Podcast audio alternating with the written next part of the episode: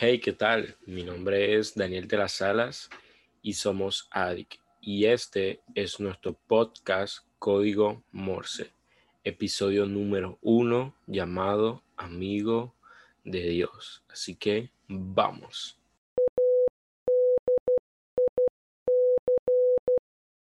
Santiago 2.23 dice lo siguiente, es así como se cumplió lo que dice la escritura.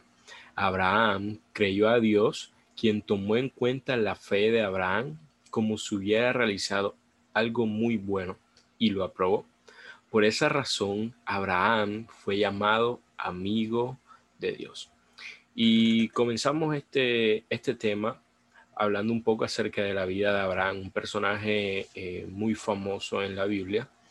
Y este fue un hombre que pasó por situaciones de, de mucha incertidumbre, comenzando de que Dios le pide que dejara la tierra donde él estaba viviendo junto a su familia, porque él iba a guiar hacia una tierra prometida. Eh, pero Dios no le reveló a dónde él iba a llegar, simplemente debía ir caminando cada día. Y lo otro fue que tuvo que ser muy difícil cuando Dios le pide que sacrificara a su hijo Isaac. ¿Por qué difícil? Porque Isaac era una promesa que Dios le había dado a Sara, su esposa, y a Abraham. ¿Por qué? Porque Sara siendo estéril, es decir, no podía tener hijos, y Abraham siendo ya un viejo de más de 90 años, creo que por más que lo intentaran de ahí no iba a salir. Eh, un embarazo era, era prácticamente imposible humanamente hablando. Entonces ellos necesitaban en eso un milagro.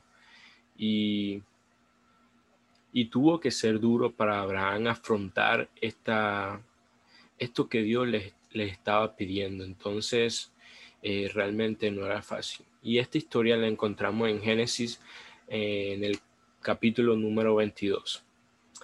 Pero cuando Dios le pide esto a Abraham, quizás tratémonos de imaginar un poco que Abraham pudo tener muchos pensamientos.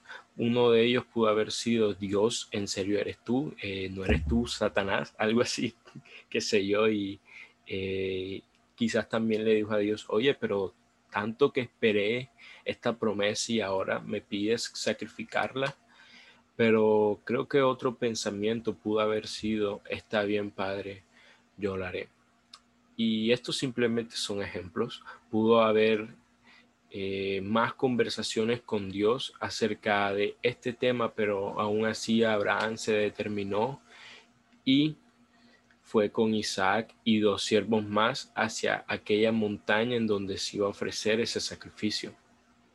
Luego de tres días de viaje con Isaac y sus dos siervos, Abraham vio a la distancia el lugar donde lo iba a sacrificar y ordenó a los dos siervos que se quedaran porque ellos dos iban a ir a adorar a Dios y luego iban a volver con ellos.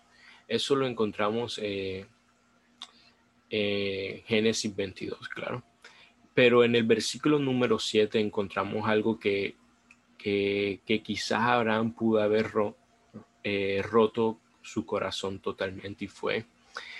Entonces Isaac le dijo a su papá Abraham, papá, Abraham respondió, aquí estoy, hijo mío. Isaac le preguntó, aquí tenemos la leña y el fuego, pero ¿dónde está el cordero que vamos a sacrificar? O sea, es decir, Isaac está comenzaba a ver que, que, lo había todo, había la leña, había el cuchillo, había para hacer el fuego, pero no estaba el cordero que se iba a sacrificar. Y en el versículo número 8 me encanta la respuesta que le da Abraham y dijo, Dios proveerá el cordero para el sacrificio, hijo mío. Entonces ambos siguieron caminando y creo que aquí podemos sacar dos conclusiones y es que una, Abraham le mintió a Isaac de que quien realmente iba a ser sacrificado era él o, segundo era tanta la fe de Abraham que, que, que él confiaba en Dios, que él creía que Dios en algún momento iba a proveer un cordero. Es decir, quizás Abraham estaba entendiendo la situación que estaba pasando entonces, al final de esta historia, es que ya Abraham estaba a punto de sacrificar a Isaac y de repente se aparece un ángel y le dice a Abraham que no lo sacrificara y que ahí había un cordero enredado, lo tomaron y lo terminaron sacrificando. Pero, y es una historia de verdad muy maravillosa con un final feliz, por decirlo así, pero me encanta la respuesta de Abraham cuando le dice a su siervo, que, lo esperen porque Isaac y él iban a adorar e iban a volver juntos. Es decir, y luego le dice a Isaac Dios iba a proveer el cordero. O sea, en ningún momento este, Abraham se encontró dudando de la soberanía de Dios, de, de, de lo que él sabe que sí está haciendo. Entonces, eh, esto nos demuestra una absoluta confianza en Dios. Y de eso se trata de tener una amistad con Dios, en que creamos ciegamente en Él, pero también podemos entender de que la fe no solamente se basa en creer, sino que también se basa en actuar. Si nos devolvemos a Santiago en el capítulo número 2, desde el versículo 20, mire, eh, escucha lo que dice. No seas tonto, la fe sin hechos no sirve para nada. En otras traducciones dicen la fe sin obra es muerta. ¿Sabes por qué? Nuestro antepasado Abraham consiguió la aprobación de Dios por medio de sus hechos cuando ofreció a su hijo Isaac en el altar. Ahora puedes ver que la fe de Abraham iba a la mano con sus hechos. Su fe se perfeccionó con el bien que hizo.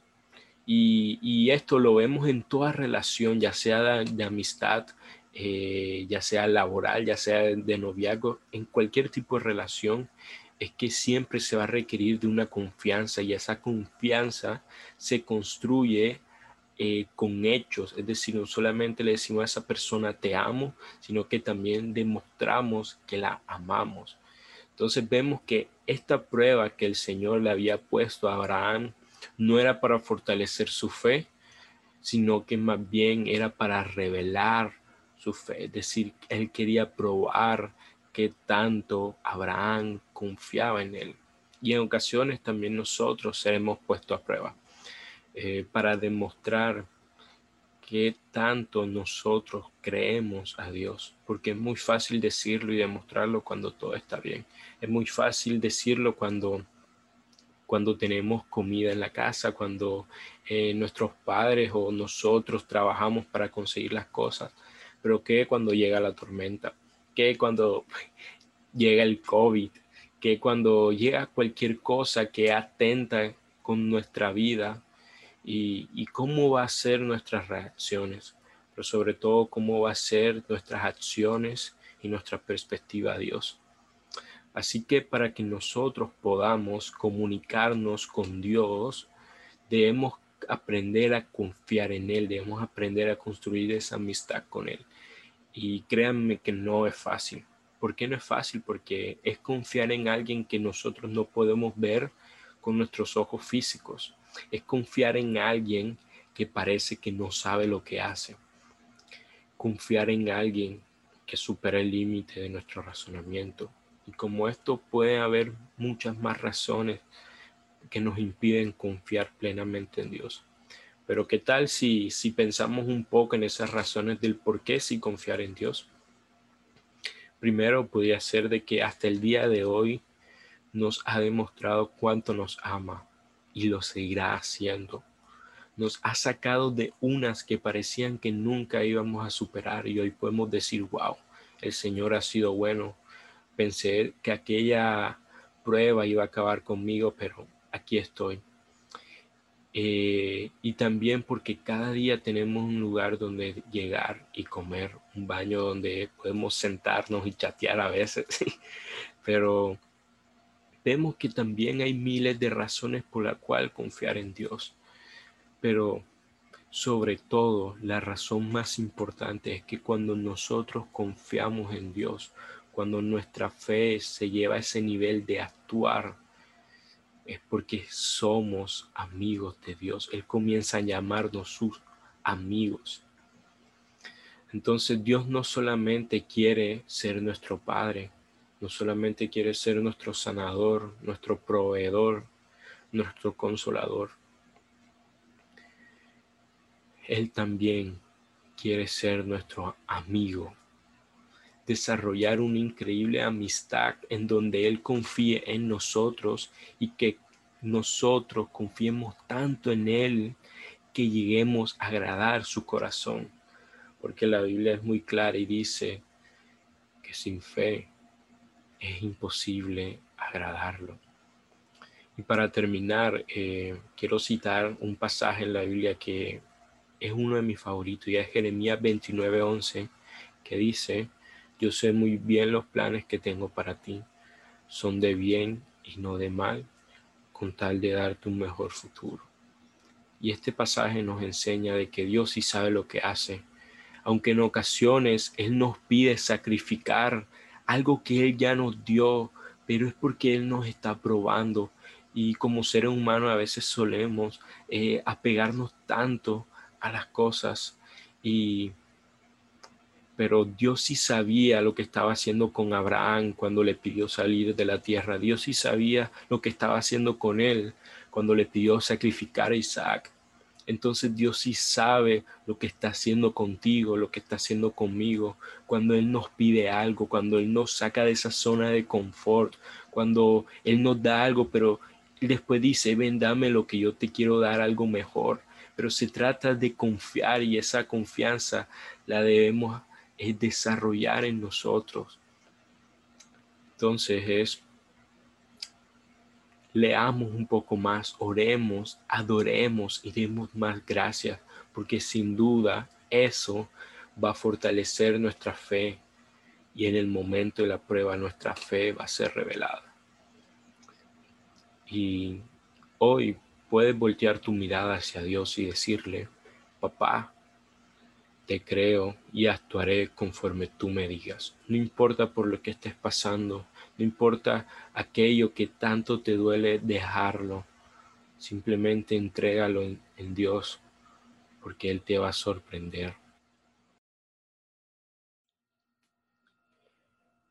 Y bueno, eh, esto ha sido todo por, por, esta ocasión. Agradecemos el tiempo y el espacio que, que empleas para escuchar este podcast, porque sin duda alguna va a ayudar en tu crecimiento espiritual. Así que te invitamos a que te suscribas y lo compartas en tus redes sociales, a que nos sigas y te mantengas conectado con nosotros. Seguiremos sacando eh, más temas relacionados en cómo desarrollar esa amistad con Dios. Así que les mandamos un fuerte abrazo y un saludo especial. Así que hasta la próxima.